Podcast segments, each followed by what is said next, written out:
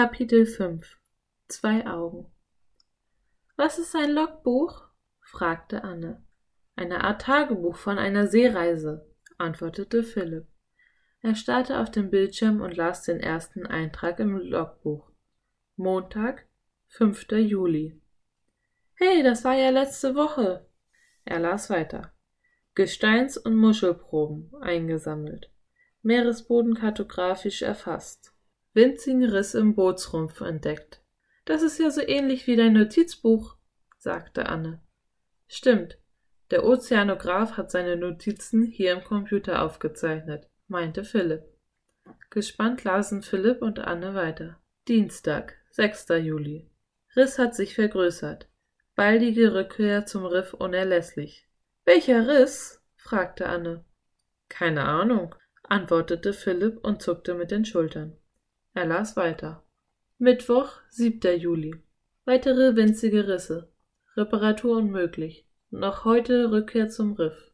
Oh, das hört sich nicht gut an, sagte Philipp und las weiter. Donnerstag, 8. Juli. U-Boot defekt. Rückkehr zum Riff. Hubschrauber anfordern, der das Boot zum Schrottplatz bringt. Defekt bedeutet kaputt, oder? fragte Anne. Ja, bestätigte Philipp. Dann ist dieses Boot hier also kaputt, stimmt's? fuhr Anne fort. Ja, antwortete Philipp.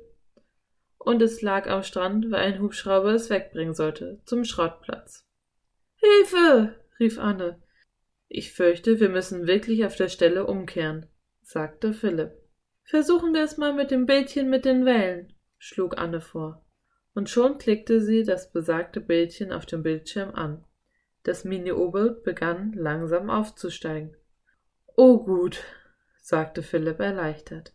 Ihr U-Boot glitt an kleinen Korallenhügeln vorbei, an Fischschwärmen und an wogenden Gräsern. Oh, sagte Anne auf einmal atemlos. Doch Philipp schnappte nach Luft. Hinter einer riesigen Wasserpflanze waren zwei Augen zu sehen. Sie sahen fast menschlich aus, abgesehen davon, dass sie so groß waren wie Golfbälle. Das U-Boot glitt an dem riesigen Gewächs vorbei. Philipp stieß einen Seufzer der Erleichterung aus. Was, wem, äh, stammelte Anne. Frag lieber nicht, bat Philipp leise. Gebannt blickten sie zu der Pflanze zurück und genau in diesem Augenblick tauchte ein langer Arm auf, dann ein weiterer Arm, und dann noch einer und noch einer und noch einer und noch einer und noch einer und noch einer. Philipp und Anne starrten voller Entsetzen auf einen Riesenkraken. Er hat es äh, auf uns abgesehen, stammelte Anne mit weit aufgerissenen Augen. Langsam kam der Riesenkrake durch das Wasser geglitten. Seine acht langen Fangarme griffen nach dem Mini-U-Boot. Kapitel 6 Knacks. Der Riesenkrake umschlang das Mini-U-Boot mit allen acht Fangarmen. An jedem Fangarm hatte er zwei Reihen von Saugnäpfen. Diese Saugnäpfe klebten am Fenster. Das Mini-U-Boot konnte sich nicht mehr von der Stelle bewegen. Der Riesenkrake starrte Philipp und Anne mit seinen beeindruckend großen, fast menschlich aussehenden Augen an. Ich glaube nicht, dass er uns etwas tun will, flüsterte Anne. Er ist bestimmt nur neugierig.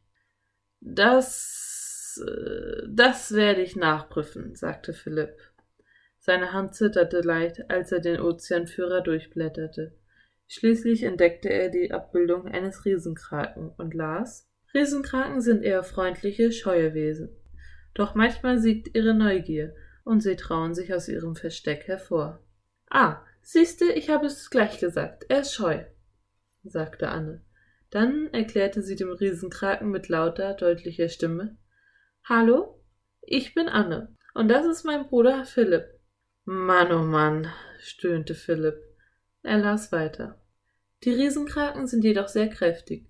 Am Ende ihrer Fangarme, auch Tentakel genannt, sitzen zahlreiche Saugnäpfe, die nach dem Prinzip des Unterdrucks funktionieren. Einen Gegenstand aus ihrer Umklammerung zu befreien, ist fast unmöglich. Na super, stöhnte Philipp. Den werden wir nie mehr los. In diesem Augenblick spürte er einen Tropfen auf seinem Arm fallen. Wasser. Er blickte hoch an die Decke. O je, sagte Anne.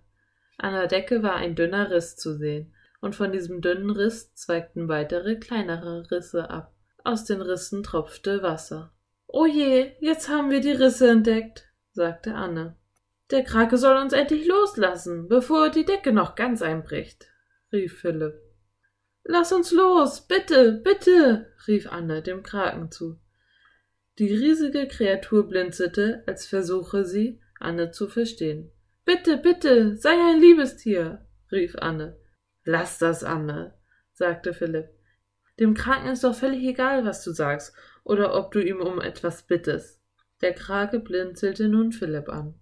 Verschwinde endlich, brüllte Philipp ihn an. Und zwar sofort. Verstanden? Der Riesenkrake spritzte eine Wolke schwarzer Flüssigkeit ins Wasser und verschwand darin. Seine langen Tentakel bewegten sich träge durch das Wasser. Das Mini-U-Boot begann langsam wieder aufzusteigen. Du hast ihn beleidigt, sagte Anne. Das glaube ich nicht, meinte Philipp geistesabwesend. Ihm schoss gerade ein anderer Gedanke durch den Kopf. Er blickte noch einmal in seinen Ozeanführer und las mit Schrecken. Zur Abschreckung von Feinden verspritzen Tintenfische und Kraken schwarze Tinte. Ihre Hauptfeinde sind Haie. Oh, oh, oh nein, stammelte Philipp. Was ist los? fragte Anne besorgt. Philipp blickte zum Fenster hinaus. Das Wasser war inzwischen wieder klar, doch eine noch undeutliche Gestalt näherte sich nun ihrem U-Boot. Was ist das? flüsterte Anne. Der Fisch, der nun näher kam, war größer als die Delfine vorhin, und er hatte einen äußerst merkwürdig geformten Kopf. Philipp blieb vor Schreck fast das Herz stehen. Ein Hammerhai, sagte er fast atemlos. Nun sitzen wir echt in der Tinte.